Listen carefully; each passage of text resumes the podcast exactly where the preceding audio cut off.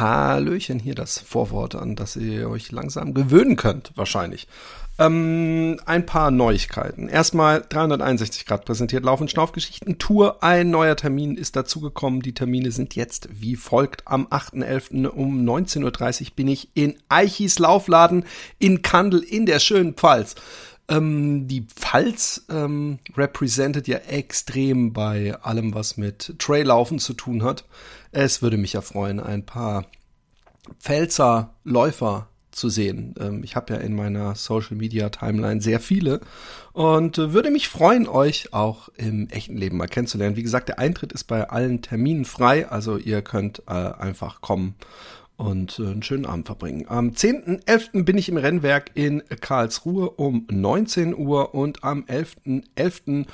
im äh, Laufleder in Frankfurt um 19.30 Uhr. Äh, so viel zu den Terminen. Ähm, ich bedanke mich bei allen, die auch selber mitschauen. Ihr könnt gerne, wenn ihr sagt, hey, du musst äh, auch hier hinkommen, es würde mich freuen könnt ihr mir mal ähm, oder ihr könnt schon mal den Local Laufladen eures Vertrauens äh, mal anfragen auch. Ähm, das äh, würde mir einiges erleichtern.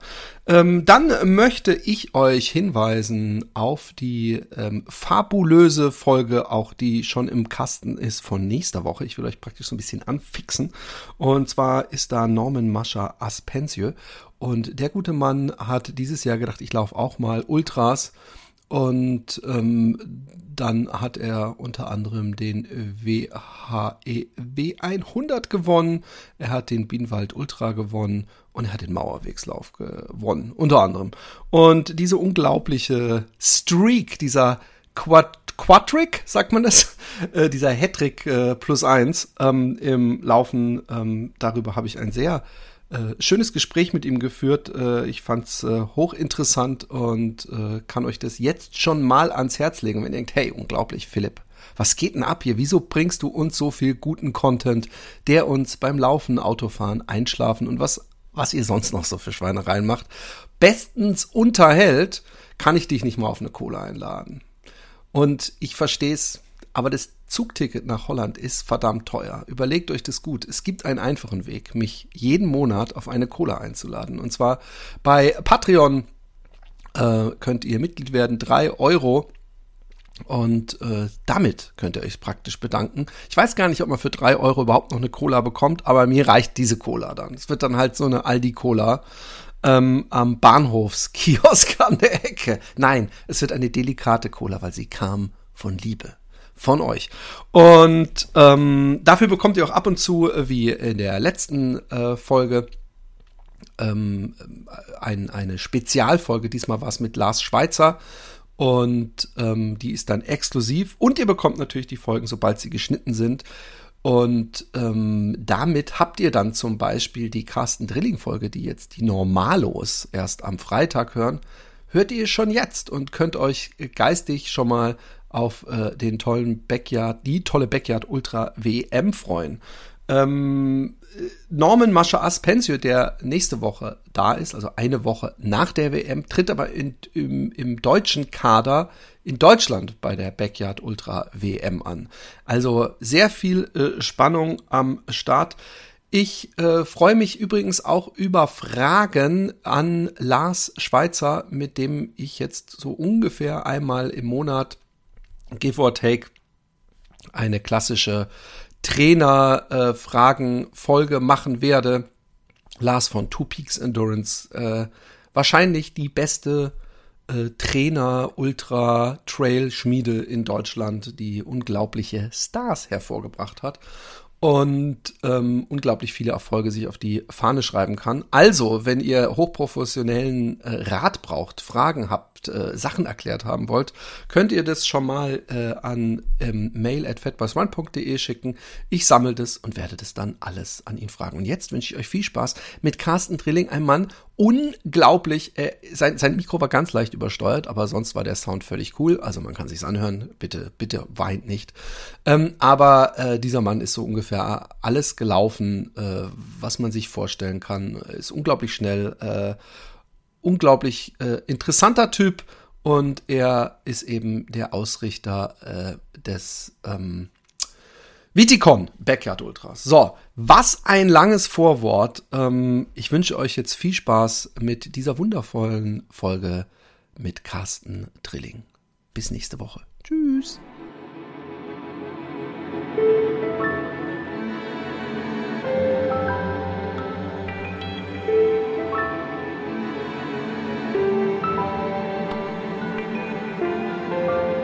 Fat Boys Run der Lauf-Podcast mit Philipp Jordan.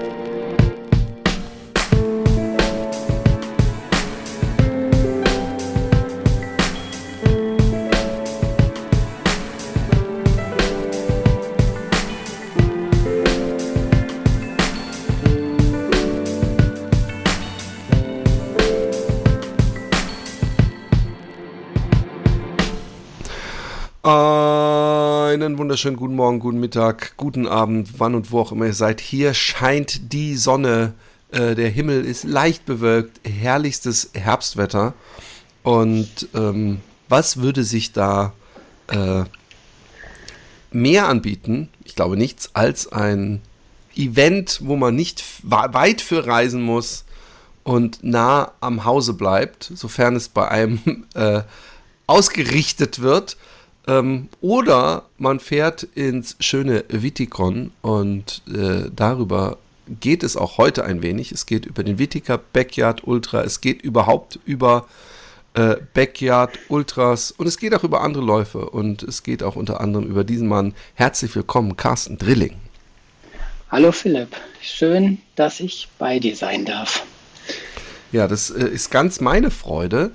Ähm, ich, ich muss sagen, dass die, dieses ähm, Backyard Ultra Ding mich äh, fasziniert und ich das schon länger im Auge habe äh, und auch schon mal drüber nachgedacht habe, äh, bei dir aufzukreuzen, aber das kam immer irgendwie Formtiefs bei mir oder kleine Mini-Verletzungen ähm, dazwischen. Äh, ich äh, möchte ähm, zuerst mal anfangen. Weißt du zufällig, wie diese Backyard Ultra Geschichte überhaupt angefangen hat? Wann und wo da der erste war?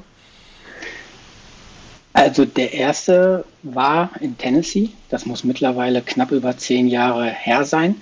Das hat Les sich damals ausgedacht.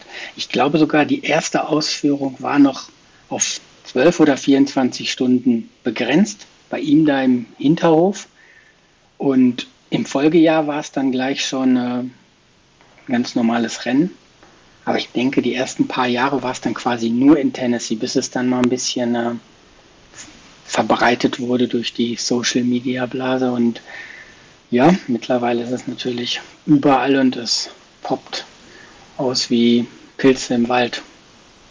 Okay, ähm, generell mal, wer jetzt denkt, worum geht es überhaupt Backyard Ultra und du erzählst was vom Hinterhof.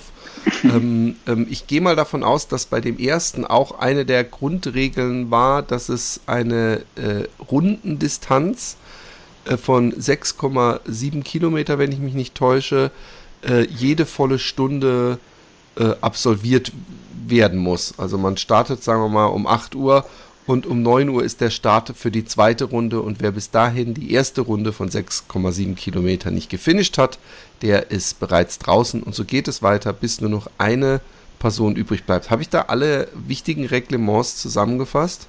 Ja, ich glaube, das ist wirklich ziemlich kurz zusammengefasst. Ja, das stimmt. Und es war auch immer diese 6,7 Kilometer Runde oder gab es auch mal einfach, wir drehen hier Runden bei mir im, im Garten? Nee, es ist die 6,7 Kilometer Runde und was vielleicht auch noch äh, wichtig ist, es gibt keine Verpflegungspunkte oder es darf nicht zwischendurch nochmal am Startziel vorbeigelaufen werden, um verpflegt zu werden. Es muss wirklich ein Loop sein oder es kann auch eine Wendestrecke sein, aber man ist quasi 6,7 Kilometer von seinem Startzielgelände entfernt äh, genau, und unterwegs. Jetzt ähm, gibt es ja vielleicht einige Leute, die denken, hey, äh, das ist mal ein Rennen, was sich leicht organisieren lässt, weil ich brauche ja praktisch, und da kommen wir gleich zu, wie, wie, wie leicht es ist, das zu finden, ich brauche ja eigentlich nur einen 6,7 Kilometer Loop und brauche nicht irgendwie hunderte Kilometer, wie es ja teilweise ist, in der Verrücktheit unseres Sports, äh, an Strecke, die ich in irgendeiner Weise zumindest äh, sichern muss und äh, aus, äh, beschildern muss. Und ähm, ist es denn äh, so, so einfach, wie man sich das vorstellt? Also ich meine, im Vergleich zu so einem langen Lauf müsste doch das zumindest dieser erste Gedanke zutreffen, oder nicht? Ja, grundsätzlich braucht man halt diese Strecke, bei der es sogar egal ist, wie viel Höhenmeter sie hat. Das ist nicht vorgeschrieben. Die einzige Regel ist quasi 6,7 Kilometer und auch nicht, also wenn es länger ist, ist kein Problem, aber kürzer darf es auf keinen Fall sein. Jetzt in der letzten Zeit gab es immer mal wieder Rennen, die die Zahl 666 sehr, sehr lustig fanden, aber sie zählen halt offiziell nicht als Backyard oder nicht als Qualifikationsrennen. Und ähm, also wer jetzt denkt, warum diese bescheuerte Zahl, äh, es ist deswegen, dass man nach 24 Stunden genau äh, 100 Meilen äh, slash 160 Kilometer gefinisht hat, richtig? Ja, ja genau, exakt. Und ähm, wie schwer war das für dich? Ich habe da schon öfter drüber nachgedacht. Ich habe viele Loops, die ich so oft laufe, wo ich dann auch so weiß, der ist 5 Kilometer, der ist 10 Kilometer. Da habe ich mehrere, die auch vor meiner Haustür anfangen und enden. Und ich habe auch 15 und 20 und 30 Kilometer Loops. Ähm, 6,7 Kilometer, wie viel Randtasten war das? Ähm, vielleicht erzähle ich ganz kurz, wie ich auf die Idee gekommen bin. Und dann Gerne. kommt das eine zum anderen. Also ich hatte die Möglichkeit für ein Schweizer Ausdauermagazin das Magazin heißt Fit for Life, ist in Deutschland nicht so verbreitet, aber in der Schweiz ist es ein, wirklich ein Traditionsmagazin, kommt achtmal im Jahr. Da hatte ich die Möglichkeit, einen Bericht zu schreiben und ich konnte mir quasi das Thema auswählen und irgendwie hatte ich dieses Backyard schon länger so im Hinterkopf. Aber nie die Idee, an einem teilzunehmen oder auch eins zu organisieren. Das war wirklich keine Idee, da habe ich daran verschwendet. Aber ich habe dann recherchiert und habe dann wirklich auch gemerkt, beim Schreiben, dass es eigentlich ja gar nicht so eine Hexerei sein kann, so ein Event selbst zu veranstalten und habe dann den Bericht fertiggestellt und habe den dann meiner Frau auch äh, zum Korrekturlesen gegeben und habe ihr dann gesagt beim Frühstück noch, ey, weißt du was, Barbara, ich habe das Gefühl, es ist cool, wenn wir das selbst mal organisieren. Und sie fand die Idee auch super, dass wir mal was selbst in die Hand nehmen und uns dann auch ein bisschen so den Freiraum geben, was wir uns selbst bei einem Event wünschen würden, an Verpflegung, an Qualität, an, an und dann haben wir eigentlich losgelegt und überlegt, wo könnten wir es machen. Wichtig war uns, dass es in unserem Quartier in Zürich, also in Wittikon sein soll, das ist quasi so ein Randstadtteil von Zürich. Wir wohnen auf einem Berg, das heißt, es war schon mal klar, es wird keine ganz flache Strecke.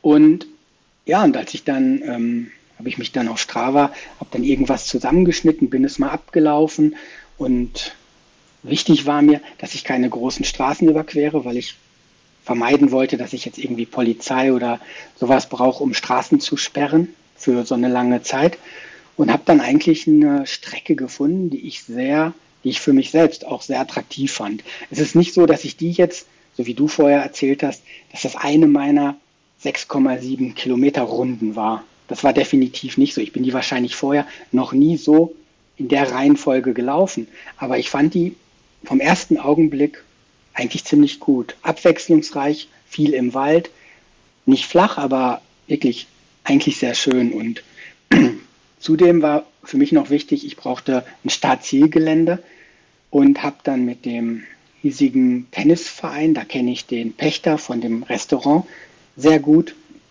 und konnte mit dem dann quasi so einen Deal machen, dass wir uns im Tennisheim einquartieren und er für uns sogar noch ähm, die warmen Mahlzeiten zubereitet. Also hatten wir quasi einen wirklichen Koch, der für uns gekocht hat im ersten Jahr. Und ähm, ja, und als ich dann, wir sind glaube ich dann in den Ferien gewesen, Skifahren und haben dann noch die ganze Woche drüber nachgedacht, überlegt, was und wie und wo. Und ähm, als ich dann zurückgekommen bin, habe ich so eine Gratis-Homepage hochgeladen und habe das dann einfach mal auf meinem Social Media, auf Facebook oder wo, ähm, hochgeladen. Und dann hatte ich plötzlich, habe ich mich echt über jeden Anmeldung, über jede Anmeldung habe ich mich natürlich wie Hulle gefreut und ähm, das war am Anfang war es natürlich so mein Bekanntenkreis noch primär aus Deutschland, aber irgendwie hat es dann so eine gewisse Dynamik übernommen und es war sehr, sehr spannend zu sehen, was dann nachher für Leute da auch äh, am Start waren. Ähm, wie, wie, äh, wie viel Behörden oder überhaupt Bürokratie steckt denn drin oder ist es dann überhaupt nötig, wenn du keine Straße sperrst? Weil, weil ähm, äh, wenn ich es richtig verstanden habe, Startzielbereich äh, ist in äh, einem Verein, also da muss man ja niemand anderen fragen. Aber sonst ist es ja auch nicht so, dass man 2000 Leute irgendwie auf irgendeine Strecke äh, schickt, sondern es ist ja in der Regel eine überschaubare Menge. Muss man dafür überhaupt irgendeine Genehmigung holen? Ich sagen wir mal so, ähm, ich hatte vor, vor längerer Zeit schon mal vor, eine Serie, so eine Lauf, so Park, Park, Parkläufe nach Zürich zu holen. Und da habe ich es versucht über diesen Behördenweg. Und da wurde mir ziemlich der Wind aus den Segeln genommen. Und deshalb war für mich jetzt bei, dem, bei der Idee vor zwei Jahren oder vor drei Jahren fast mit dem Backyard klar, ich werde versuchen, diese ganzen Behördenkram erstmal zu umgehen.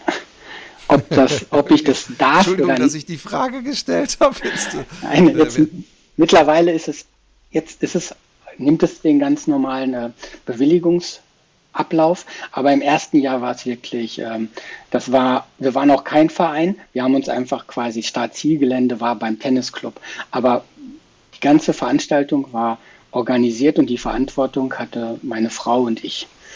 Wir haben das wirklich als Privatperson organisiert, wobei uns sehr, sehr wichtig war, dass wir da jetzt keine, ähm, also war von nie, war nie die Idee, da jetzt eine Profitangelegenheit rauszumachen. Wir wollten wirklich versuchen, dass es den Läufern gut geht oder dass die Spaß haben, dass wir gutes Essen haben, dass man nachher, weiß ich nicht, 30, 40 neue Facebook-Freunde hat. Also dass wirklich das Soziale da im Vordergrund stand und dass es eine große Party wird. Und ähm, genau, wie, wie, ähm, ähm, was für Probleme oder überhaupt vielleicht Sachen sind denn passiert, die ihr vorher nicht auf dem Schirm hattet? Ihr wart ja praktisch äh, Event-Management-mäßig äh, äh, völlige Grünschnäbel, sag ich mal.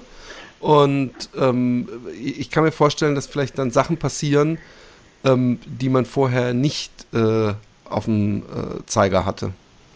Ja, also unser größtes Problem war, das war natürlich 2020.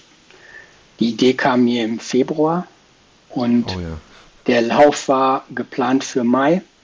Und ähm, genau, ist klar, was jetzt kommt. Aber wir sind auch quasi Opfer geworden von Corona und mussten das Event dann um einen Monat verschieben, weil die Schweiz da ja relativ früh auch wieder ein bisschen geöffnet hat. Und wir konnten dann im Juni die erste Austragung eigentlich stattfinden lassen. Ich glaube, wir hatten 42 Teilnehmer. Wir wollten so, eigentlich am Anfang haben wir gesagt, wir, wir, wir machen das, wenn wir 25 Anmeldungen haben. Und das hat aber so ein bisschen, ja, durch so diese Dynamik und so sind es nachher 40, 42 geworden und es war ein schönes Event. Sonst beim Event an sich hatten wir eigentlich es war wirklich ein tolles, tolles, tolles Event. Wir hatten auch gleich Glück, dass wir starke Läufer hatten, so dass es ziemlich in die Länge ging, was natürlich für einen Veranstalter dann auch sehr schön ist. Und ja, das ist natürlich sowieso so ein Punkt, den man als Veranstalter nicht weiß. Äh, äh, vielleicht hast du es übers Wochenende geplant, denkst, am Montag gehe ich zur Arbeit wieder hm. und dann kommt da, steht auf einmal so ein Karel Sabbe äh, äh am Start, denkst, oh shit, äh, es könnte länger werden. Ähm, hat dir das nicht auch ein bisschen Sorgen gemacht? Also in, in beide Richtungen auch Sorgen gemacht, so, äh, was ist, wenn nach sechs Stunden irgendwie keiner mehr Bock hat und Sorgen, äh, äh, was machen wir denn, wenn wir eben so einen Karel Sabbe, der da die 500 Kilometer äh, anvisiert haben? Guten, Karel Sabbe braucht natürlich auch noch einen zweiten. Alleine schafft er die ja auch nicht. Ähm, aber wir waren auch ein bisschen überrascht, dass es bei uns gleich 40, 41 Stunden ging im ersten Jahr. Da war ähm, Niklas Jörblom und Michael Ohler, die haben sich da ziemlich gebettelt. Und genau. Ähm, nee, also ich hatte eigentlich keine Erwartungen wirklich. Ich habe schon gedacht, ja, 24 Stunden, das werden wohl schon einige laufen. Kannte viele Läufer auch nicht. wobei ich eigentlich im Vorfeld dachte, ich kenne die Ultralaufszene im Großraum Zürich, aber da waren wirklich viele neue Gesichter und das war wirklich sehr, sehr schön mit anzusehen. Grundsätzlich wählen wir als Termin Christi Himmelfahrt, also Auffahrt in der Schweiz, ähm, beginnen dann donnerstags, sodass wir eh nach hinten ziemlich Puffer haben. A, für die Läufer, damit die natürlich länger laufen können und B auch für uns als Veranstalter, dass wir nicht Urlaub nehmen müssen, um nachher abzubauen, weil ich finde, das Abbauen und so ist ein, ein ziemlich undankbarer Job.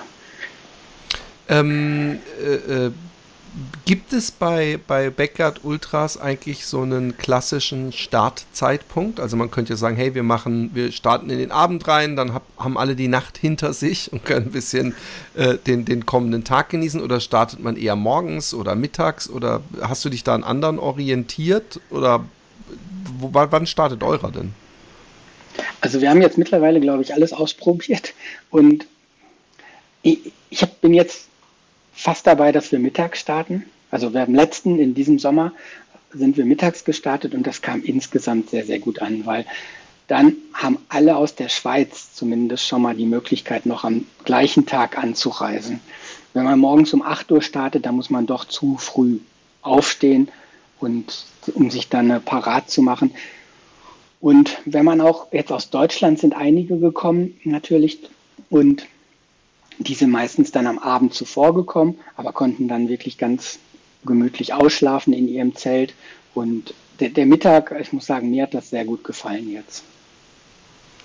Cool, cool. Und ähm, ähm, bist du denn vorher schon mal einen Backyard Ultra selbst gelaufen, irgendwo anders? Nein, ähm, als ich die Idee hatte, ich hatte überhaupt wirklich keinen Berührungspunkt mit Backyard Ultra. Ich dachte eigentlich, das Format, das könnte mir wahrscheinlich auch als Läufer so liegen. Ähm, hat aber eigentlich hat es sehr, sehr lange gedauert, bis ich dann meinen ersten Backyard gelaufen bin. Und wann, wann und wo war das? Ähm, ich bin 2021 in Kandel gelaufen bei Michael Ohler und genau, bin da auch äh, ziemlich motiviert angereist, weil ja, ich eigentlich im Kopf hatte, mich da für Tennessee zu qualifizieren. Aber ich muss zugeben, ich habe mir das Format leichter vorgestellt, als es dann nachher für mich war. Und es waren auf jeden Fall zwei Leute stärker im Kopf als ich. Aber jetzt, jetzt gehen wir mal kurz ähm, in, in diese eine Erfahrung, deinen mhm. ersten Backyard Ultra, weil ähm, es gibt, ich, ich habe hier mit Micha äh, mehrere Strategien diskutiert und ich glaube, es schien rein wissenschaftlich so zu sein, dass man die größten Chancen hat ähm, auf einen Sieg, wenn man äh, sehr, sehr langsam läuft. Also anstatt äh, zu sagen, ich nehme immer die 20 Minuten Pause oder sowas, ähm, äh, ich äh, laufe so, dass ich praktisch fast gehe und äh, schon dann meine Kräfte und habe nach hinten raus äh, mehr Kraft. welche Taktik bist du gefahren? Im Kopf hatte ich mir das auch vorgenommen. weil ich das, die erste oder die zweite? Also das mit dem weniger Pause, also langsam unterwegs mhm. zu sein und weniger Pause, weil ähm, ich habe das auch so, das Gefühl gehabt bei den Events bei mir. Ich habe zu dem Zeitpunkt dann zwei, eigentlich drei schon ausgerichtet gehabt. Zweimal den normalen Vitica Backyard und einmal die Team-WM. Und insgesamt sind die Läufer, die es eher gemütlich angehen lassen, gleichmäßig gelaufen sind, so mit 50 Minuten im Durchschnitt, ähm, die sind relativ weit gekommen. Das war für mich eigentlich auch so der Ansatz, das so durchzuführen dann in Kante. Aber als es dann quasi Tag X war, da muss ich sagen, ich bin irgendwie, die Strecke war mir viel zu flach. Irgendwie hatte ich ein komisches Gefühl, zu marschieren, zu wandern wenn doch alles so laufbar ist, weil die, das hat wirklich keine Höhenmeter und ich musste mir so wirklich, ich musste mich zwingen, zwischendurch mal zu gehen. Und irgendwann hat es dann trotzdem, war es dann trotzdem anstrengend. Also irgendwann hatte ich dann muskuläre Probleme, weil es einfach ähm, so monoton war. Es wäre viel, viel schlauer gewesen, viel mehr zu gehen, um einfach auch äh, unterschiedliche Muskelpartien zu benutzen und Abwechslung zu haben. Zudem war ich immer relativ weit vorne in Kandel, aber dann doch nicht in einer Gruppe, so dass es eigentlich auch für mich, ich war viel allein. In der VP hatte ich dann nachher dafür 20 Minuten fast immer Zeit. 16, 17 Minuten. Da war meine Frau, das war sehr, sehr schön natürlich, dass ich viel Zeit mit ihr dort verbringen konnte. Aber ich glaube, insgesamt wäre es besser gewesen, wenn ich 50 Minuten gelaufen, gelaufen wäre und dann in einer Gruppe und äh, mehr quatschen können, hätte können zwischendurch. Weil ich gab nachher so coole Fotos, aber das ist alles hinter mir stattgefunden, wo die Leute wirklich auch viel Spaß auf der Strecke hatten. Und, und das ist irgendwie eine Frage jetzt. Ja. Aber, aber warum ähm, haben die dich gebullied oder warum äh, hast du dich nicht einfach einer Gruppe angeschlossen? Nee, war das, weil war, ich, hatte waren? nee, ich hatte irgendwie Probleme, so, ein bisschen, ich hatte Probleme, einfach so viel zu gehen, weil es mir einfach so leicht fiel, dieses Laufen ja. in dem Flachen. Aber das wird, wüsste ich jetzt oder das werde ich jetzt quasi in zehn Tagen. Ich werde ja selbst auch laufen bei der WM, bei der Team-WM, die wir jetzt mit ausrichten dürfen in zehn Tagen. Also am ich gucke mal kurz aufs Datum, es ist der 15. Oktober. Ähm, und da werde ich es sicherlich besser machen. Ähm, wie war dein Essensplan? Und äh, was mich auch interessiert, weil du sagtest vorhin, dann konnten wir mal auch Verpflegung, so das, was wir uns selber immer gewünscht haben. Ähm, äh, wie hat sich dein Verpflegungsding entsprechend bei deinem eigenen Lauf unterschieden? Und ich bitte auch noch so ein bisschen um eine Beschreibung des Buffets. Vielleicht lockst du damit noch ein paar Leute äh, äh, nach Viticon. Aber ähm, äh, ich finde es immer so eine interessante Sache, weil es gerade bei diesen ganz langen Sachen äh, äh, immer mehr ins Gewicht fällt, habe ich das Gefühl, wie der Magen mitspielt oder die Bereitschaft überhaupt Nahrung aufzunehmen, ähm, mental. Ähm, wie, wie bist du das angegangen damals? Ja, wir hatten, also in Kandel, ich habe also ich habe einfach versucht, so viel wie möglich und ja, so viel wie möglich einfach zu essen, weil ich weiß, dass es bei mir häufig passieren kann, dass ich so nach 12, 15 Stunden Probleme mit dem Magen bekomme. Nicht, dass mir irgendwie schlecht wird oder so, aber eigentlich, dass ich wenig Appetit habe. Und deshalb habe ich eigentlich gedacht, ich versuche von Anfang an halt gleichmäßig viel zu essen. Und ähm, ja, aber es war trotzdem so, ich hatte irgendwann aber, äh, einfach äh, keinen Appetit kurz, mehr. Äh, ja. Äh, äh hast du dann auch so normale Verpflegung, also Essen, was da gekocht wurde, gegessen, wie ja, ich ja auch gesehen habe in den Filmchen? Bei euch wird ja auch lecker gegrillt und alles. Oder ja. äh, hattest du auch so einen Plan von wegen hier äh, Chiasamen, Pudding und äh, Elektrolyte und viel Gels oder hast du gedacht, ey, pf, am besten ich halte es bei normaler Nahrung, bei so langem Laufen und wenn ich doch so viele Pausen habe?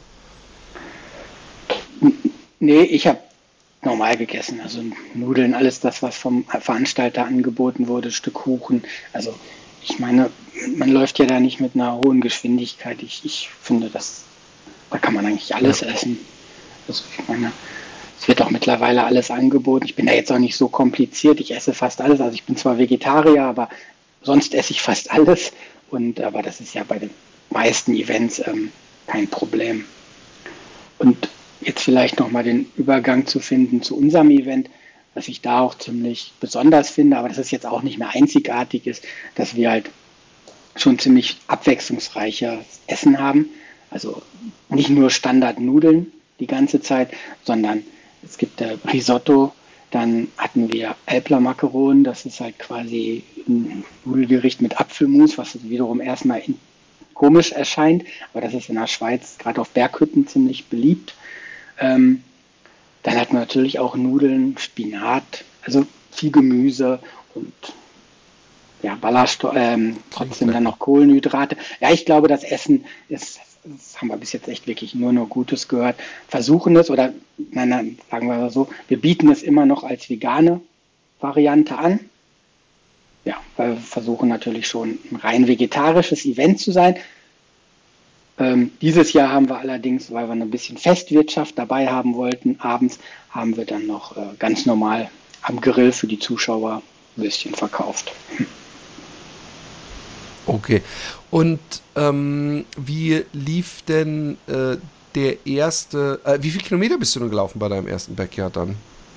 Ich bin 31 Runden gelaufen, das sind glaube ich 207. Krass. Kilometer. Und beschreib mal, wie das gen Ende hin. Ich hatte ja jemanden hier, der, ich, ich, das zweite Mal, dass ich das zur Sprache bringe, der sagte, irgendwie ab 100 Kilometer oder ab 120 Kilometer wird es humorlos. ähm, äh, ist natürlich auch, wenn man, äh, ich weiß auch nicht, inwieweit sich das unterscheidet bei einem Backyard, weil man ja im, im Grunde zumindest am Anfang nicht diese Cut-off-Zeiten Stress hat oder äh, wahrscheinlich auch keine Wegfindungsangst. Äh, äh, das fällt ja alles weg. Äh, ist es anders großartig als ein normales, normaler Lauf? Also stimmt, eigentlich wird ein normaler Lauf, wenn er jetzt ein 100-Meiler ist, auch irgendwann, ähm, ja, irgendwann kommt der Punkt, wo es halt weniger Spaß macht, zumindest für die meisten. Ähm, ja, ich hatte auch den Eindruck jetzt, als ich bei Michael Ohler in Kandel gelaufen bin, ähm, am Anfang war alles easy peasy. Und äh, irgendwann kam dann trotzdem der Punkt, dass es muskulär ein bisschen anfing. Dann hatte ich eine kleine Blase am Zeh und hier und da und äh, ja, es lief nicht mehr ganz rund. Es ist, das war eigentlich schon, weiß ich nicht, ab 100 Meilen ungefähr, würde ich sagen, war es so ein bisschen so ein Aufraffen. Gehe ich jetzt noch mal hin zur Startlinie? Ich könnte ja jetzt auch einfach hier sitzen bleiben und zugucken. Und ja, aber ich hatte schon noch lange dieses Ziel verfolgt äh, mit der Qualifikation. Genau. Aber irgendwann kam Dafür einfach der. du gewinnen ja, müssen, ne? Genau. Michael Ola war letztes Jahr oder das Rennen in Kandel war letztes Jahr ein, ein Golden Ticket, ein Golden Ticket und da hätte man sich dann direkt für die Backyard für, für Tennessee qualifiziert im Oktober letzten Jahres. Hat dann ja dort, hat ja dann doch nicht so stattgefunden. Also die Europäer wurden ja nicht, also hatten ja Probleme einzureisen. Von daher war es ein fast rein amerikanisches Rennen dann letztes Jahr. Aber ähm, Genau. Eigentlich war das meine Absicht, als ich dort angereist bin. Aber ich muss sagen, schlussendlich, es war so, wie es war. Und ähm, ich muss auch einsehen, die anderen beiden, die, die, die sahen nicht nur besser aus, als ich mich dann fühlte, als ich ausgestiegen bin, sondern sie waren auch einfach besser. Sie sind danach, glaube ich, noch, noch zehn Runden weitergelaufen. Ich weiß gar nicht mehr genau, was die Siegerrundenzeit oder Anzahl war. Aber sie waren, das war in dem Moment für mich unvorstellbar. Was ist denn der Rekord eigentlich? Ähm, der längste äh, äh, Backyard-Ultraläufer in bis jetzt? Also das ist ja der Alex Holl, der ja auch, finde ich, sehr, sehr aktiv und sehr, sehr viel für die ganze Backyard-Community tut, hat dieses Jahr so ein Masters-Rennen ins Leben gerufen. Das war also der Unterschied zu anderen Backyards ist ja eigentlich, kann jeder starten und auch kann jeder Spaß haben. Es ist so eine gewisse Breite auch meistens vorhanden bei den Backyards. Außer in Tennessee, da ist es natürlich sehr elitär, weil du dich qualifizieren musst. Und bei diesen Masters von dem Alex Holl im Anfang Mai war das, in Rettert, das war auch so ein Einladungslauf. Da musste man mindestens 40 Runden vorweisen oder andere spezielle äh, Laufeigenschaften mitbringen, also sehr stark im 24-Stunden-Lauf sein oder ähnliches. Und er wollte damit einfach versuchen, nochmal Leuten die Chance zu geben, sich für die Team-WM quasi äh, zu qualifizieren, sich da in den Kader reinzubringen und hatte wahrscheinlich auch die Absicht natürlich, den Weltrekord äh, hochzutreiben. Und was, das ist ihm halt dann auch gelungen. Ich muss sagen, ich glaube, es sind 90 Runden gelaufen worden von einem Belgier. Ähm, was ist das in Kilometer? Weißt du das zufällig aus dem Kopf? Nee, habe ich gerade nicht im Kopf. Äh, äh, 90 mal 6,7 wäre 603 Kilometer. Verrückt. Das klingt ne? auch insofern realistisch, dass derjenige wahrscheinlich gedacht hat, oh fuck, ich mache die 6 noch vor, vorne voll und dann könnt ihr mich alle mal. Und äh, es, äh, deswegen zu dieser Zahl kommt. Ähm, bist du denn vorher, weil du gerade sagtest 24-Stunden-Rennen, bist du denn, äh, äh, man muss dazu sagen, ja, es gibt bestimmt einige Hörer, ähm, für die schon ein Marathon äh, so ein bisschen einen, äh, eine, eine, Folterstufe zu weit ist. die vielleicht das, diese ganze Veranstaltung so ein bisschen als crazy sehen. Und das ist ja das übrigens, was ich auch so sympathisch finde an dieser Veranstaltung. Und dann könnte man denken, bist du, kommst du auch aus der 24-Stunden-Laufszene, also diese 24-Stunden-Dinger in einem Stadion, meine ich jetzt? Eher nicht. Also, ich muss sagen, im Kreis. Äh, also im 24, im Stadion jetzt nicht, aber ich bin schon mal 24 Stunden gelaufen. Ähm, vielleicht, also es war jetzt ein kleiner Schwenk in die andere Richtung, aber mein Werdegang, es ging eigentlich ziemlich schnell in die längeren Distanzen. Es war jetzt nicht so klassisch, dass ich versucht habe, mal irgendwann fünf Kilometer zu laufen oder so, sondern mein Ziel war eigentlich von Anfang an, als ich anfing mit Laufen, äh, einen Marathon zu absolvieren. Das mag ich. Das ist, das ist, solche Menschen sind mir sympathisch. Wann war das denn und wie kam es dazu? Ähm, ja, das war 1998. Ähm, oh, wow. Also ich bin schon ein bisschen länger unterwegs und das war eine Bierwette. Wir standen quasi, das muss dann Ende 97 gewesen sein, mit ein paar Freunden zusammen und da hat der eine dem anderen nicht viel zugetraut, sportlich. Und ähm, ja, und dann haben wir uns irgendwie so gegenseitig so gepusht. Und dann war so eine Idee geboren, dass wir ein Dreivierteljahr später Berlin-Marathon laufen. Und ich habe mich dann, ich habe dann angefangen zu trainieren und habe mich dann an einem Verein in Brakel, das ist in Westfalen, äh, angeschlossen. Und die, der Verein heißt schon Nonstop Ultra, der kommt so ein bisschen aus, der kommt aus dem Ultra ist mittlerweile aber, würde ich auch sagen, eher so ein Jedermannsverein, also für Volksläufe und so. Ultraläufer hat es nicht mehr ganz so viele, aber zu dem Zeitpunkt wurden doch noch einige Ultraläufe gemacht und so bin ich quasi ziemlich schnell dann, also ich bin dann im, Oktober, äh, im September dann 1998 den Marathon in Berlin gelaufen. Der hat mir sehr, sehr viel Spaß gemacht. Bin dann sogar zwei Wochen später in Essen nochmal Marathon gelaufen, weil ich dachte, da geht doch doch noch ein bisschen mehr. Und ähm, im Folgejahr bin ich dann 100 Kilometer gelaufen und, in, und im Jahr 2000 bin ich dann 24 Stunden gelaufen. Also ich bin ziemlich schnell auf die langen Distanzen gegangen. Klassische, äh, äh, klassischer Weg äh, und ziemlich direkt zu den 100 ist mir sehr sympathisch. Und ähm, äh, du lebst ja in der äh, äh, Schweiz, äh, wie wir ja jetzt alle wissen. Ähm, bist du da hingezogen wegen äh, des Traillaufens? Nee, nee. Also zu dem Zeitpunkt 2000, da war ich, würde ich sagen, schon noch ein reiner Straßenläufer. Ähm, so, da, da gab es das Wort Trailrunning auch in dem Sinne noch nicht. Ich bin 2000 dann in die Schweiz gezogen, nach Bern, beruflich. Hatte da eine Möglichkeit, äh, bei einer Firma anzufangen, bei der ich immer noch bin. Ähm, und bin dann irgendwie so, habe ich gesehen, ja, da gibt es den Lauf, den auch, das hört sich ja spannend an und habe mich dann, nachdem ich einen Monat, glaube ich, in Bern war, angemeldet für den Swiss Alpine Run. Das ist ein, wirklich ein sehr, sehr traditioneller Gebirgslauf in der Schweiz. Den, der hat eine ganz lange Geschichte, ist ähm, 78 Kilometer lang in Davos. Und das hat mir so. Den ist mein Vater gelaufen. Ah, okay. Ich davon erzählt. Schon sehr, sehr lange her ist das. Wahrscheinlich ist der das in den 80ern gelaufen. Ja, da gab es den auch schon, ja. Das ist wirklich, ist auch wirklich, das hat mich so geflasht. Und ab dem Moment entstand da so eine neue Leidenschaft. Also da bin ich, habe ich so die Liebe zu den Bergen entdeckt. Ich war nie mit meinen Eltern wandern, großartig und habe das eher als mühsam empfunden, wenn man mal in den Bergen war.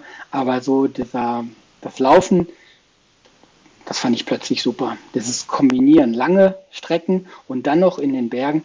Also, ja, das war genial für mich.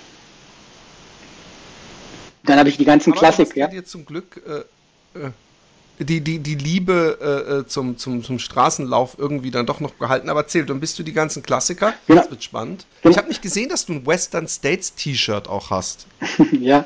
ja, ich habe dann die ganzen Klassiker quasi hier in der Schweiz damals gemacht. Ähm, Swiss Jura Trail, das ist ein Mehrtagesrennen, einmal über den Jura Hauptkamm von Genf nach Basel oder Jungfrau Marathon ein paar Mal.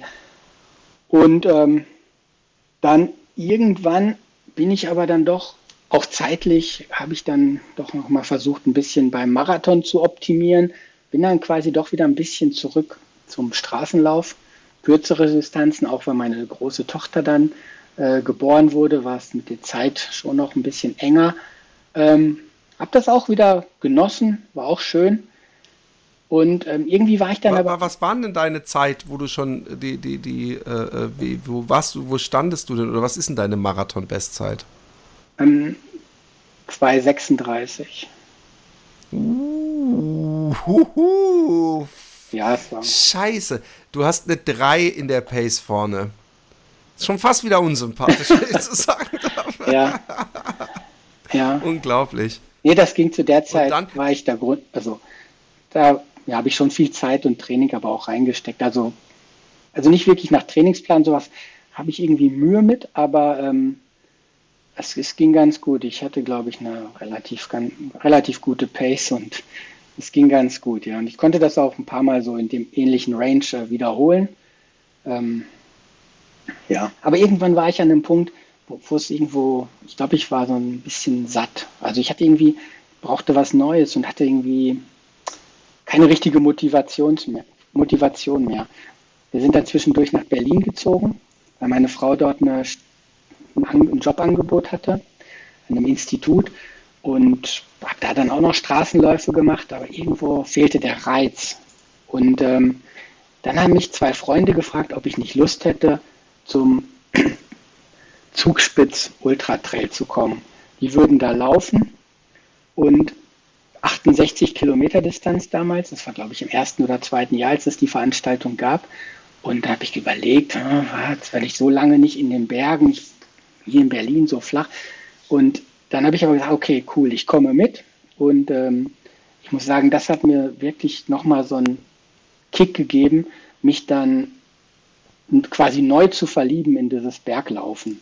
Und dann, mittlerweile hieß es ja auch schon Trailrunning und habe dann auch relativ schnell die richtigen Leute wahrscheinlich kennengelernt, um da in, diese, in dieser Bubble richtig anzukommen.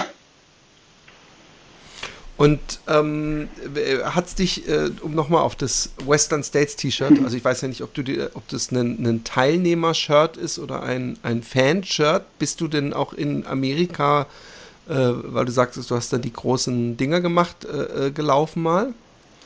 Ja, irgendwann kam natürlich dann habe ich ein paar Läufe gemacht und irgendwann habe ich gesehen, dass es da den Western State gibt. Das, man hat es immer wieder auch auf YouTube gesehen natürlich. Und dann hatte ich meinen, habe ich versucht, mich dort auch mal äh, zu bewerben, beziehungsweise mein Los in die Lotterie zu werfen. Hatte jetzt eigentlich, wie soll ich sagen, klar, es war ein Ziel, aber es war jetzt, ich glaube, ich hätte es überlebt, wäre ich noch nicht gelaufen am Anfang, aber ich muss sagen, jetzt möchte ich es auf keinen Fall missen. Es war wirklich einzigartig. Ich habe dann nach vier Jahren, ich habe dann quasi nach vier Jahren war ich in der Lotterie, habe ich einen Startplatz bekommen und ja, es war wirklich super. Ja. Das war 2019, ja. Wie, wie Oh, 2019. Also dann, dann hat, hast du wahrscheinlich Unbreakable vorher schon gesehen und 1000, äh, 2019 gab es ja schon unglaublich viele gute ja. Ähm, äh, Filme zum Western States. Ich glaube, da war ja auch schon diese Wormsley-Verlaufgeschichte auch schon als Film online. Sprich, ich, ich, ich, bin, ich bin so ein Hardcore ähm, äh, Western States-Fan. Ähm, äh, dass ich mir vorstellen könnte, dass wenn ich da mal laufe, dass ich äh, so viele Stellen wiedererkenne, die ich aus Filmen kenne. Inwieweit warst du da auch äh, einfach nur mit offenem Mund begeisterter Fanboy dieses Laufs und, und, und wann wurde es wann wird's anstrengend? Und ist er wirklich so heiß für, also für Temperatur, Europäer, ich glaube, in dem Jahr hatte ich, äh, wie ich hatte, glaube ich, Glück wird? oder wir hatten Glück. Es war nicht ganz so heiß wie in anderen Jahren. Ähm, ich hatte eigentlich keine große Mühe. Und was ganz toll ist bei der Veranstaltung, ist wirklich, dass die ganzen Helfer, die wissen einfach damit umzugehen und die wissen wirklich, was der Läufer braucht. Also die, die sind so schnell darin, deine, dein Tuch da mit Eis zu füllen und dir wieder in den Nacken zu legen. Und das ist wirklich professionell. Also wo die das ja auch alles ehrenamtlich und freiwillig machen. Aber man kommt sich da als Läufer wirklich so ein bisschen wie bei der Formel 1 vor. Also es ist wirklich super. Die Stimmung ist, es ist wirklich ganz, ganz toll. Spannend ist, dass es ja in der ganzen Welt so einer der Bekan das bekannteste Rennen vielleicht ist. Aber wenn du dann in dem Startort bist, da geht das total, finde ich, fand ich, total unter. Wir hatten in dem Jahr noch relativ viel Schnee und es waren mehr Snowboarder als Läufer irgendwie in dem Ort, mitten im Juni. Und das fand ich total schräg. Du bist in Kalifornien und du siehst die ganze Zeit mehr Skifahrer als jetzt äh, Läufer bei dem größten oder bekanntesten Lauf der Welt. Und das fand ich schon ziemlich ähm, speziell. Die Strecke, ich fand die nicht, also ich fand die, ja, am Anfang geht steil hoch, relativ steil hoch ja. und es ist ein bisschen tricky, schön, finde ich, ist sehr schön. Aber nachher ist natürlich sehr, sehr viel laufbar und nicht schwer zu laufen. Ähm, ich hätte wahrscheinlich ein bisschen schneller laufen sollen. Nachher fehlte mir so ein bisschen, bin ich dann, ja, ich, ich glaube, es wäre gut gewesen, wenn ich ein bisschen zügiger am Anfang gelaufen wäre. Ich habe mich ein bisschen äh, einschüchtern lassen von Läufern um mich so drumherum die mir so gedroht haben, oh, das ist noch so schwierig, das geht so in die Beine, dieses Downhill-Laufen. Aber ich meine, ich bin natürlich eigentlich andere Downhills in der Schweiz gewohnt als die, die beim Western State sind. Aber anyway, ich bin sicher ins Ziel gekommen. Für mich war wichtig, äh, die Gürtelschnalle zu bekommen. Ja. Die habe ich äh, bekommen. Ich konnte einen Teil, 30 Kilometer hat meine Frau mich begleitet. Und das war natürlich sehr speziell, mit ihr da zu laufen und von ihr supportet zu werden. Und die letzten 30 Kilometer hat mich ein Freund begleitet. Das ist eigentlich interessant. Der hat auf Facebook gesehen, dass ich dort starte und er selbst wohnt in San Francisco und hat seinen Dienst quasi dann angeboten, obwohl wir jahrelang keinen Kontakt miteinander hatten. Wir kommen aus dem gleichen Heimat, wir haben den gleichen Heimatort, aber er hat sich dann quasi angeboten und ich fand das natürlich super. So hatten wir dann auch zwei Autos an der Strecke und ja, das war genial mit zwei Supportern und äh, drei Personen irgendwie so an der Strecke. Das hat echt sehr, sehr viel Spaß gemacht mit ihm.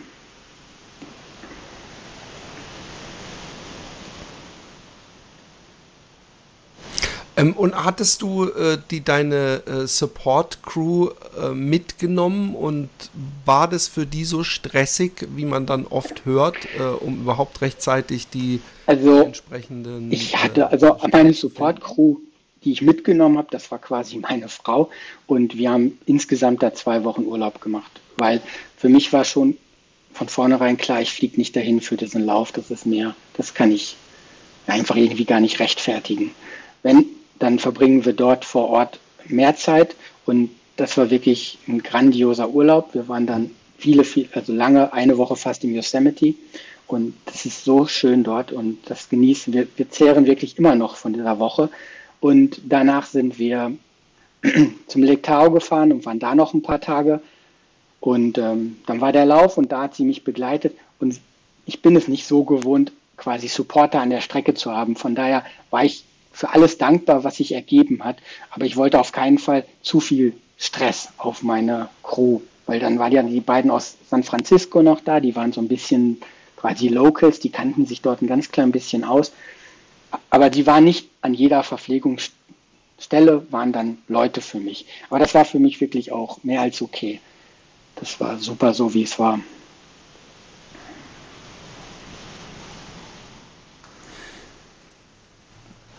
Cool, also ich, ich, äh, bin ja, ich beneide dich äh, drum und kann äh, das Gefühl, das du hast, so dass du es nicht missen äh, würden äh, wollen würdest, kann ich sehr gut nachvollziehen und auch mit, mit der größten Naivität und äh, Optimismus muss ich vielleicht irgendwann mal akzeptieren, dass das für mich nichts mehr wird mit den Western States.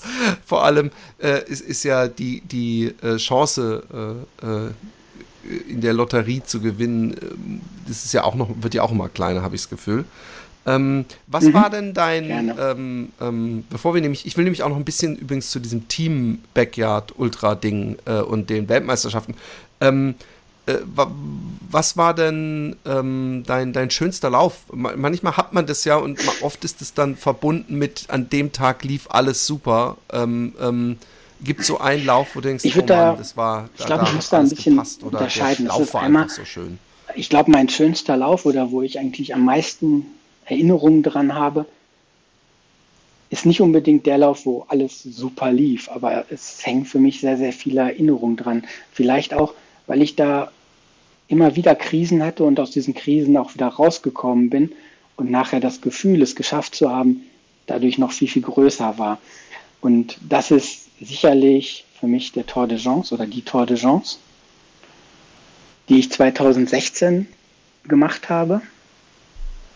Und da war, das war für mich wirklich phänomenal. Und ich hatte da im, ich bin quasi über die Warteliste reingerutscht und habe da ja erst ziemlich spät erfahren, dass ich den Startplatz bekomme und war dann fast ein bisschen überfordert, weil ich noch nie einen 100 Meiler in den Bergen gelaufen bin zu dem Zeitpunkt und hatte dann das Gefühl, nicht ein, kein gutes Gefühl, dann 200 Meilen zu laufen.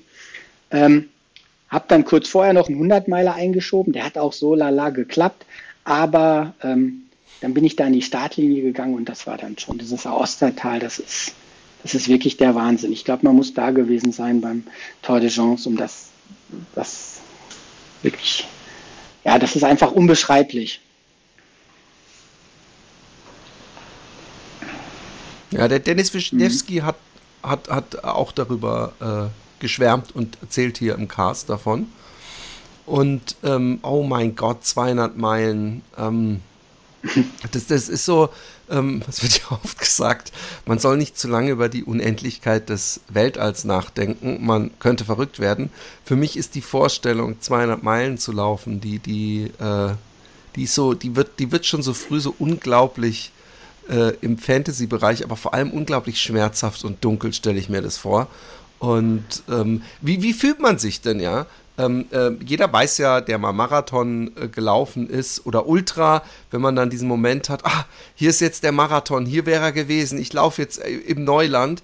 Ähm, nach 160 Kilometern äh, äh, im Kopf ist doch da sowieso schon wahrscheinlich eher leicht dunkel bewölkt. Äh, realisiert man sich dann scheiße, äh, äh, juhu, ich laufe jetzt weiter, als ich vorher gelaufen bin bei 100 Meilen Rennen. Aber selbst mit der positivsten Mathematik-Hoffnung äh, ähm, weiß man ja in der Regel, äh, dass 160 Kilometer nicht die Hälfte ja, das stimmt, die Rechnung ist schwierig hier. Ähm, äh, nee, es war, wie, wie schlimm war für das? Für mich war es, wie soll ich sagen, ein Fehler war sicherlich, den ich gemacht habe, dass ich mich nicht wirklich mit dem ganzen der Strecke und so auseinandergesetzt habe. Das heißt, was ich wo genau darf und weil ich bin losgelaufen und dachte, dass man am Anfang nur in den Basecamps übernachten kann. Das heißt so in etwa alle 50 Kilometer. Ähm, das war ein Problem. Ich habe das irgendwie aber mit dem Biorhythmus nicht hingekriegt, dort wirklich zu schlafen. Das heißt, ich bin die ersten Basecamps durchgelaufen und nachher war ich bei 100 Kilometer 130, 140, hatte da muskuläre Probleme und musste dann wirklich ewig lange marschieren, weil ich nicht mehr joggen konnte. Und das war ein langer Downhill, also Downhill, wirklich ein einfacher Downhill. Da hätte man so viel Zeit gut machen können, aber es war für mich nicht mehr möglich. Ich musste gehen und habe dann auch mehrmals bei meiner Frau angerufen und habe schon gesagt, ich, ich, ich steige aus, ich habe keine Chance mehr, es, ist, tut alles so weh und ja, es geht einfach nicht. Ja, und dann hat sie mir, obwohl sie gar nicht so der Wettkampftyp ist und auch sicherlich dort gar nicht so viel Erfahrung hat, hm, hat sie mir einfach, ich sollte einfach mal mich schlafen legen in der VP, duschen, schlafen legen und gucken, was danach ist. Und ich hatte eh nicht so viele Alternativen und dachte mir, ob ich jetzt aussteige oder morgen früh, das spielt alles keine Rolle. Ich schlafe jetzt und, und das war wirklich, am nächsten Tag war, das war ein kleines Wunder für mich. Ich bin einfach wieder so ich hatte überhaupt gar kein Vertrauen in meinen Körper, aber ich bin dann los und es tat alles gar nicht mehr weh. Ich konnte wieder joggen plötzlich, als wenn so ein Neustart war. Und ja, ich habe dann natürlich über Nacht, ich habe glaube ich sechs oder sieben Stunden da geschlafen, was wahrscheinlich außergewöhnlich lang ist für ein, ähm, für, für ein Rennen am Stück. Aber das tat so gut und ich bin danach wieder, wirklich wieder richtig ins Rennen gekommen und habe dann auch wieder nachher Person für Person eingesammelt und habe dann mittlerweile auch mal erfahren, dass man auch in den Refugios übernachten kann. Also man kann quasi oben am Berg, wenn man sich da nicht fit fühlt, sich hinlegen und äh, da zumindest dann zwei Stunden verweilen. Und äh, das war dann schon eine große Hilfe. Und ja, so bin ich dann irgendwie durchgekommen und äh, die ersten Tage waren sonnig, das war super, das hat mir eigentlich gut gepasst. Nachher hat es lange und feste geregnet. Das war dann quasi so meine zweite Krise, aber da konnte mir dann auch keiner mehr helfen. Da musste ich dann selbst durch und ähm,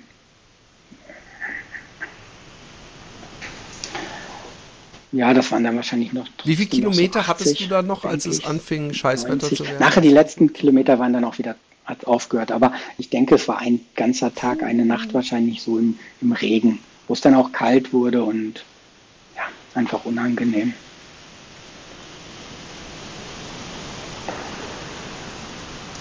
Also ich, ich, ich kann mir das so schwer, äh, äh, aber ich bin, das liegt auch wahrscheinlich an meinem Hirn, ja, wie das äh, äh und allen Störungen, die dazugehören. Ich kann es mir so schwer vorstellen, gerade wenn ich, ähm, äh, also die Situation, die du gerade beschriebst, dass es super schlecht geht, du eigentlich gar nichts mehr kannst muskulär, äh, dass ich, dass ich dann den Schlaf finden würde. Bei mir geht dann nämlich so ein Stress los, oh Scheiße, und, und auch wahrscheinlich auch so, du musst jetzt schlafen, sonst kannst du es gleich ganz vergessen. Und was ich, was ich wirklich bewundernswert finde, ähm, diese extreme Belastung, die du dann in den Beinen hattest, dann schlafen ist bei mir am nächsten Tag eher, es sei denn, ich mache so ein langes Ding, aber da laufe ich ja nicht dann so viele Kilometer pro Tag, dann überhaupt da äh, äh, aus dem Bett zu kommen, sage ich mal. Also, dass das nicht alles super steif ist. Aber ähm, natürlich kenne ich das auch, dass man dann, wenn man geht und bewegt und das Blut und, und alles mal in, in ins äh, Flown kommt, das dann äh, es ja in der Regel doch geht. Aber ich habe trotzdem die tiefste Bewunderung, wie man auch äh, die Motivation holen kann, überhaupt äh, äh, so, so lang zu laufen. Aber du sagst am Anfang, man muss da vielleicht unterscheiden. Einer der besten ähm, Läufe war wahrscheinlich Was wäre denn dann der Lauf, wo es am da besten bin ich 100 Kilometer gelaufen. Ähm, da, hatte ich wirklich so ein, da bin ich Vierter Gesamt geworden, Altersklasse da gewonnen in dem Jahr. Ich denke, das war, ich weiß gar nicht, wahrscheinlich 2018. Bin mir jetzt gar nicht ganz, ich glaube, es war 2018 oder 17. Ich bin mir jetzt gerade nicht sicher, die Jahreszahl, aber ähm, äh, das war für mich ein sehr, sehr gutes Rennen. Da bin ich einfach locker gestartet und habe dann von Verpflegung zu Verpflegung Leute eingesammelt. Und irgendwann hat mir jemand gesagt, ich bin Zehnter und das hat mich dann so gepusht, dass ich wirklich dann auch auf den letzten zwei, drei Stunden eigentlich noch gut durchlaufen konnte, also wirklich noch pushen konnte und ja, ähm, das war einer, sage ich mal so, der komplettesten Rennen für mich, für meine Verhältnisse.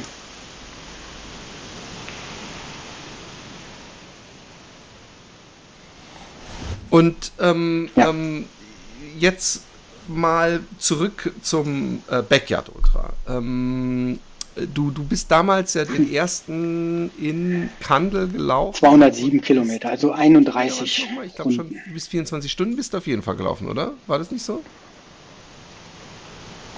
Ja, 207 also, Kilometer. Ähm, hm, ja, nein. Das war ja wahrscheinlich, so klang es zumindest. Danach dein, dein noch zweimal letzter, gestartet ne? bei Läufen, aber da muss ich sagen, da bin ich gestartet einmal, weil es eine Veranstaltung auch in der Schweiz war. Da mhm. ging es mir primär darum, um zu sehen, wie, das, wie die das so machen und weil ich Bock hatte, ein bisschen zu laufen. Ich habe da nicht so die Erwartung gehabt, weil ich da, glaube ich, zwei Wochen vorher den Spartathlon gelaufen bin.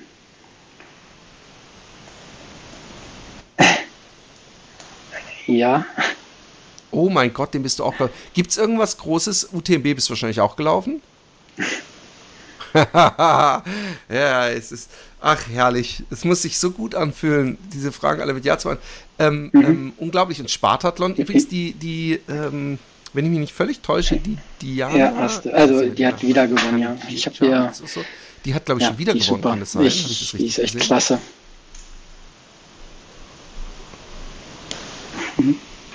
Wie, wie, wie hast du. Ähm, wie, wie, wie, wie lief bei dir ich, der Spartathlon? Sorry, also muss ich fragen. Das war letztes äh, Jahr, als die Diana das erste Mal gewonnen hat.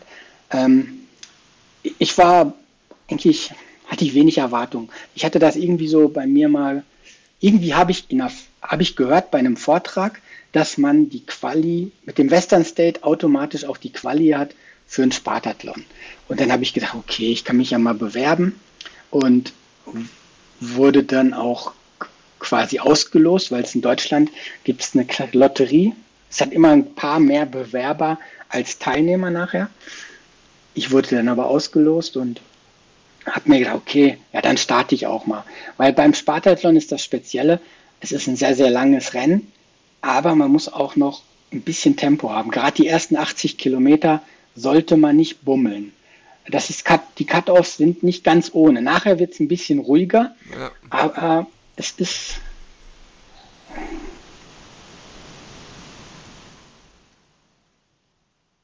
Ich erinnere mich, wie ich hatte mal so einen ähm, äh, sehr erfolgreichen Ultraläufer, ich habe der Name fällt mir nicht ein, ähm, der hat auch diesen Transamerika-Lauf gemacht. Also der erste, der ist der sagt auch, dass man die ersten Kanal von Korinth, das ist ungefähr 80 Kilometer. Wann, wann sind die denn? Und ähm, ich weiß, ja, das neuneinhalb Stunden. Ich bin mir jetzt gerade aber nicht sicher. Ich weiß und die Zeit nicht ganz genau. Wann, weißt du ähm, und es ist schon alles flach bis dort und okay, wow, teilweise wow. sogar ein bisschen abfallen, aber es ist wirklich heiß. Der Start ist morgens ganz knapp vor Sonnenaufgang an der Akropolis und man läuft dann schon, man wird schon ziemlich da gebraten und wenn du dann eine falsche, also was heißt falsche Taktik, aber wenn du zu knapp am Cut-Off bist, dann darf nichts passieren und das habe ich bei vielen erfahren, selbst erfahrenen Läufern auch nicht verstanden, dass die sich da zu wenig Reserve einbauen. Ähm, da hatte ich jetzt auch keine Angst vor, aber ich dachte mir, wenn ich das probiere, dann probiere ich das jetzt, wo ich doch noch ein bisschen ähm, Tempo habe oder gleichmäßig laufen kann. Und ja, und dann habe ich auch ähm, mich darauf vorbereitet, musste dann auch wegen Corona, weil es dann quasi wurde der Lauf zwei, ich hätte die Quali gehabt für 2020, wurde es aber dann wegen Corona verschoben für Europäer, glaube ich. Es wurden nur 2020, entweder es hat da gar nicht stattgefunden oder nur Griechen, bin ich mir jetzt nicht sicher. Auf jeden Fall musste ich dann 2021 starten und habe dann das 21 auch nochmal tendenziell eher flach trainiert. Ähm, war insgesamt mit meiner Leistung zufrieden. Glaube, da wäre noch ein bisschen drin, wenn ich es jetzt nochmal machen würde. Mit der Erfahrung, die man einfach sammelt bei so einem Lauf, weil er dann doch anders ist als ein Traillauf. Ähm, aber ja, ich habe ich hab echt nicht viel erwartet, sagen wir mal so, weil viele gesagt haben, die Strecke ist fürchterlich, es ist nur heiß, es ist hässlich ähm, und, und, und. Aber ich muss sagen, das habe ich gar nicht so schlimm alles empfunden. Die Strecke war sicherlich nicht schön, aber ich muss sagen, das habe ich jetzt auch vor kurzem nochmal, ich glaube, Matthias Dippach hat das in dem Video erzählt. Ähm, der Zieleinlauf dort war so speziell an der Statue, das ist wirklich einzigartig gewesen. Das war, auch wenn das quasi ja ein Corona geprägtes Jahr war und dort weniger Zuschauer waren als sonst, aber diese Statue da zu berühren plötzlich nach so einem langen Hitzerennen und das, war, das war, ist unbeschreiblich und ich, ich war mir eigentlich während des Rennens war mir klar, dass ich das nie wieder tun werde hier. Aber kurz danach war das für mich gar nicht mehr klar, weil das ist auch diese Bubble an Leuten. Ja, aber auch so, diese Ultraläufer, da ist es schon eine andere Bubble als die Trailläufer. Aber die ist, da, da hat es auch so viel super Leute. Also ich muss sagen, ich fühlte mich da total toll aufgehoben und ja, ja und auch Diana kennenzulernen. Am Tag danach haben wir zusammen gefeiert in so einer in so einem Restaurant und das war so cool mit ihr. Und da hat man nicht angemerkt, dass sie da gewonnen hat. Also hat sie auch nie raushängen lassen. Die ist ist wirklich eine ganz tolle Frau. Ich habe ihr das dieses Jahr so gegönnt, dass sie da den Sieg wiederholen konnte.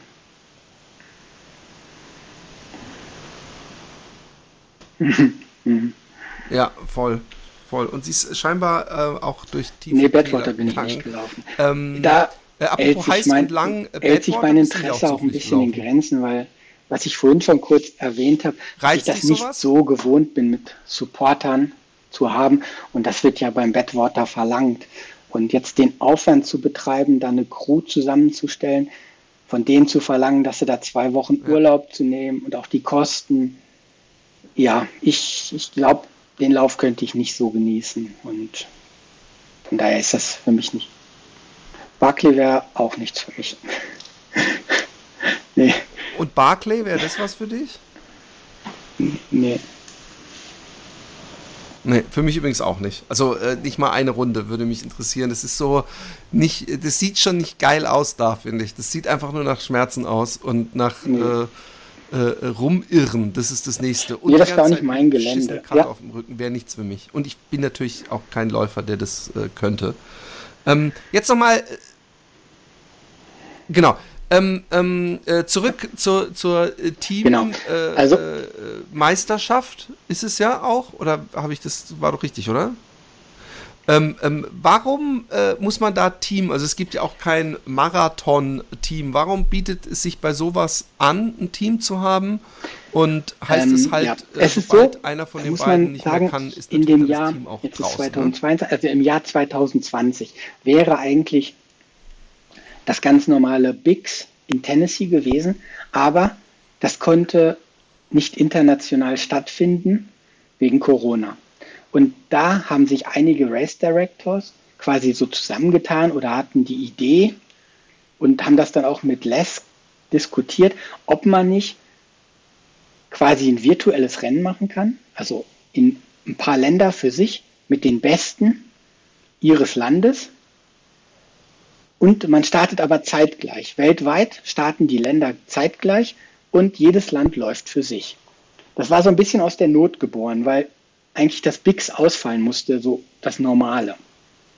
Das kam aber so gut an bei allen, dieses, dieser Teamanlass, dass man quasi sehr, sehr lange füreinander, miteinander läuft und nicht als Konkurrenten. Also dass die Konkurrenten quasi immer in einem anderen Land sind, dass quasi ziemlich schnell danach entschieden wurde, dass das BIX, das ursprüngliche Backyard, äh, die Backyard Individualmeisterschaft nenne ich sie mal, alternierend zu der Teamweltmeisterschaft stattfinden. Das heißt, jede gerade Jahreszahl wird jetzt am Mitte Oktober die Teamweltmeisterschaft stattfinden und die ungeraden Jahre wird die Individualweltmeisterschaft stattfinden.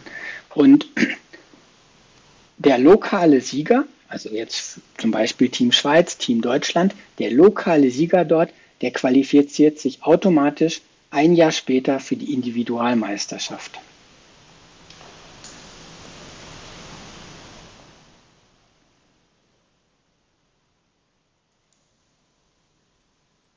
Okay, und genau. Aber es ist ein Team. Land wurde nachher festgelegt, 15 Personen. Das war auch vor zwei Jahren schon so, diese 15 Personen. Vor zwei Jahren durfte man noch ein bisschen mehr, äh, hatte man noch mehr Freiraum, wen man nominiert als Team-Captain. Diesmal gibt es ähm, auf der Seite, Seite backyardultra.com gibt es quasi eine sehr, sehr große Datenbank und so eine Bestenliste von jedem Land. Und für das Team sind die Leute nach der Bestenliste nominiert, plus die Sieger von den Silver Coin Races.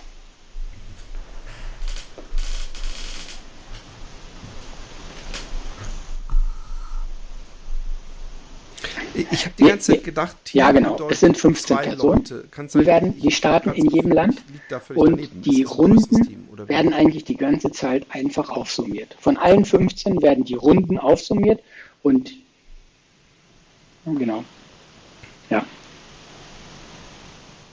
Ah, okay, dann macht Sinn. Weil ich habe gedacht, was, was bringt einem das, als Team zu laufen, wenn äh, es so viele sind, dann heißt es ja, dass man trotzdem guckt, äh, äh, den letzten zählt, äh, bis er nicht mehr kann. Aber jetzt macht Sinn natürlich. Dann ist natürlich umso länger äh, das ganze genau. Team es durchhält, äh, ja, genau. umso besser ähm, fürs, fürs, Genau, fürs es sind 15, ne? ja. Es sind 15 Leute pro Land. Ich, ich bin. Ja. ja. Entschuldigung, ich glaube, wir haben extrem Lag deswegen in unserer Kommunikation. Genau, es sind 15 Leute, aber, die pro Land äh, starten dürfen. Elaboriere Wichtig ist, zu den Regularien. Dass sie Schweiz, also jetzt für mein Team, dass sie Schweizer sind oder einen dauerhaften Wohnsitz in der Schweiz haben. Man möchte halt vermeiden, dass man quasi irgendwelche Legionäre, Legionäre einkauft oder sowas. Und ähm, und dann geht es einfach von der besten Liste von oben nach unten plus die Sieger von diesen Silvercoin-Rennen. Es gibt pro Land drei bis fünf Silvercoin-Rennen. Das sind ein bisschen äh, besser, schlechtere Rennen auf jeden Fall da, wo die meisten Teilnehmer sind, wo die besten Rundenzahlen, die können sich hocharbeiten zu so einem Silvercoin-Rennen. Und da kann man, zum Beispiel, wenn man das gewinnt, könnte man theoretisch schon mit 16 Runden im Team sein, wobei eigentlich diese 16 Runden nicht die besten 15 Läufer sind. Meistens ist es nicht so, aber es könnte sein. Was noch wichtig ist, ist, dass jedes Team national gesehen für sich selbst läuft. Es ist quasi ein separater Backyard jetzt. Die Runden zählen nonstop, werden aufaddiert im Vergleich zu den anderen Ländern.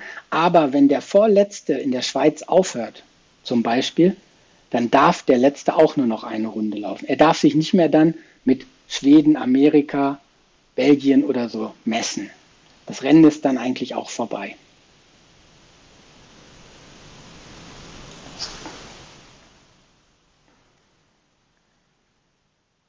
Okay, krass. In, und ähm, äh, Doch, äh, in Deutschland denn, äh, findet es in Kandel statt, in weil die Strecke einfach ist für Deutschland gar nicht. ja wahrscheinlich nicht wahrscheinlich, die ist sicherlich wettkampftauglicher als die Strecke in Rettert. Alex Holl ist mit Michael Ohler, das sind die beiden Race Directoren, weil Michael Ohler wird selbst auch laufen und genau, ich habe ich bin jetzt so im Vorfeld mache ich so ein bisschen die Organisation mit meiner Frau und mit meinem Team, mit meinem Verein zusammen. Beim Lauf werde ich selbst starten und da übernimmt den Job des Race Directors äh, Jan Brunsen, der auch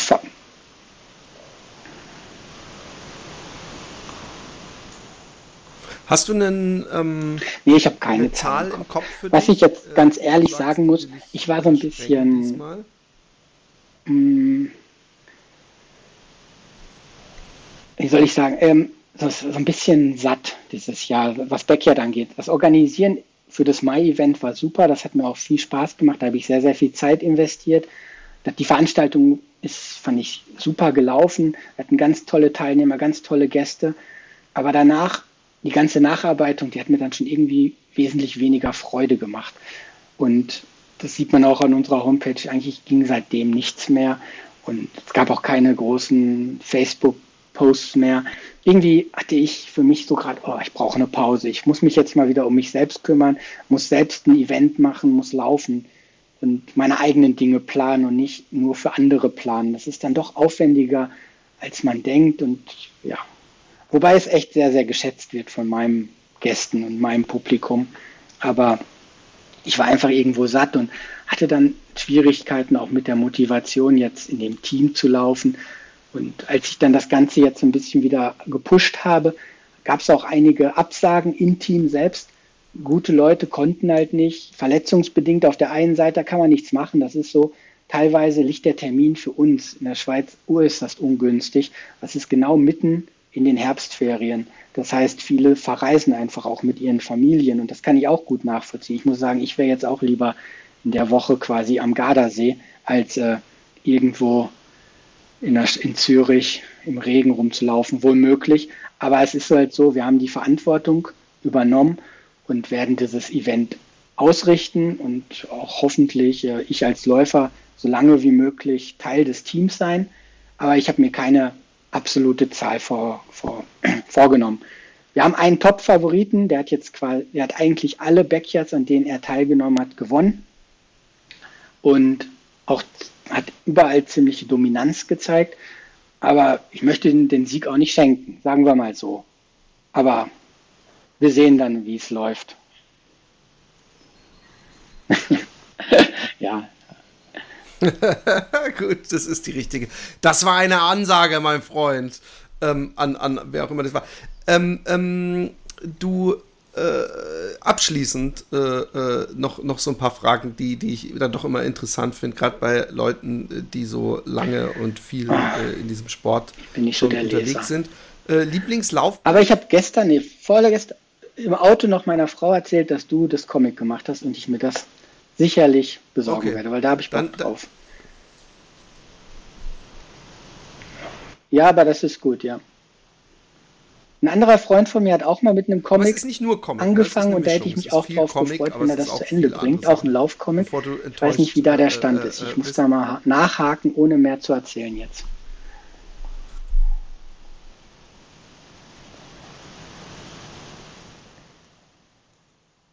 Oh, cool, interessant. Und es gibt auch, falls du sowieso einfach Laufcomic äh, brauchst, es gibt auf jeden Fall einen Emil Zatopek. Äh, äh, ja, alles Graphic rund um Western State ist schon ziemlich. Habe ich aber selber nicht. Ähm, cool. Und äh, Lieblingslauffilm? aber ja, YouTube läuft schon viel bei mir, genau, ja. Die üblichen Verdächtigen davon. Ja kenne ich. Und ähm, als letzte Frage, und äh, da, die, eine sehr spannende, gerade äh, bezüglich, weil bei dir auch gerade mal wieder so ein Tief war kürzlich, aber gibt es für dich noch irgendwas Großes auf also, der Liste, wo du sagst, das möchte ich noch mal... Also Hardrock auf. würde mich reizen, wobei ich nicht genau weiß, wie ich mit der Höhe klarkomme. Und das Problem ist, ich habe auch jetzt keine richtigen, oder ich habe kein Rennen, wo man mit sich da überhaupt qualifizieren könnte. Aber das wäre schon so ein Rennen, was ich gerne machen würde. Ähm, La Réunion würde ich auch gerne laufen. Da, da, das wäre vielleicht sogar konkreter. Nächstes, übernächstes Jahr. Das fände ich auch sehr spannend. Und sonst, haben, ich habe gerade noch mit äh, einem Freund gesprochen und wir haben über den Eiger gesprochen für nächstes Jahr. Und da werden wir äh, uns für die 250 Kilometer nochmals anmelden. Nee, der, der, der, das war alles andere als humorlos. Der Lauf war wirklich, also der war nonstop. Also klar hat man gelitten, aber das war alles, also wirklich, wenn Leiden immer nur so ist, dann ist das absolut okay und vertretbar.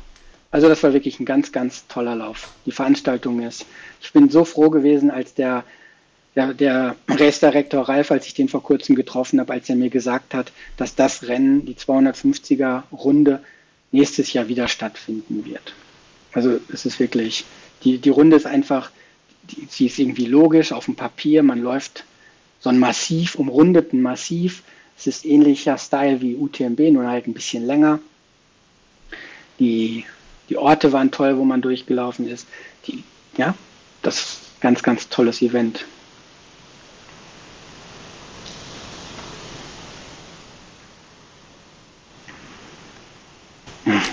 Klingt cool. Ich wünsche dir äh, dafür äh, äh, viel Spaß. Glück muss man einem gut trainierten Menschen wie dir nicht wünschen. Das brauchst du nicht. Ähm, und ich, äh, ähm, es gibt so viele Sachen. Ich habe auf meiner Liste noch so viele Sachen gehabt, aber äh, vielleicht äh, gibt es ja irgendwann mal wieder die Gelegenheit oder macht es Sinn, ähm, vielleicht auch äh, von, von im Nachhinein zu erzählen vom Event oder so, äh, dich nochmal dazu haben. Ähm, und ich wünsche natürlich sehr viel äh, Glück braucht man dann doch, glaube ich, manchmal äh, auch für äh, das Durchführen deines eigenen Events und alle Leute, die jetzt ganz hellhörig geworden sind, äh, ähm, die äh, dem vielleicht als Zuschauer beiwohnen wollen oder mitlaufen wollen oder generell auf der Höhe sein wollen. Das ist äh, Backyard Ultra. Punkt CH. Internetauftritts. Nee, und einfacher geht es ja gar nicht. Ähm, diese, ich hoffe, du kannst zumindest diese. Eins vielleicht noch ganz kurz: Der Termin für das nächste Jahr ist Aber, der 18. Ähm, Mai. Äh, vielen Dank. 2023. Äh, Carsten. Ja. Die Anmeldung werden wir vermutlich am 18. November öffnen. Letztes Jahr oh, ja. waren wir nach fünf Minuten ausverkauft. Ich gehe aber davon aus, dass das diesmal nicht ganz so schnell geht, weil es natürlich viel, viel mehr Events wieder gibt oh, und shit. auch sonstige Läufe. Aber ich glaube dass trotzdem, dass wir wieder ausverkauft sein werden. Aber das wird man bestimmt auf den sozialen Medien dann auch noch sehen, wann wir wirklich die Anmeldung öffnen. Das, da gehe ich Gut, auch von. Ich bedanke mich, Philipp, und vielleicht schaffst du es ja doch teilzunehmen. Das würde mich natürlich riesig freuen. Super.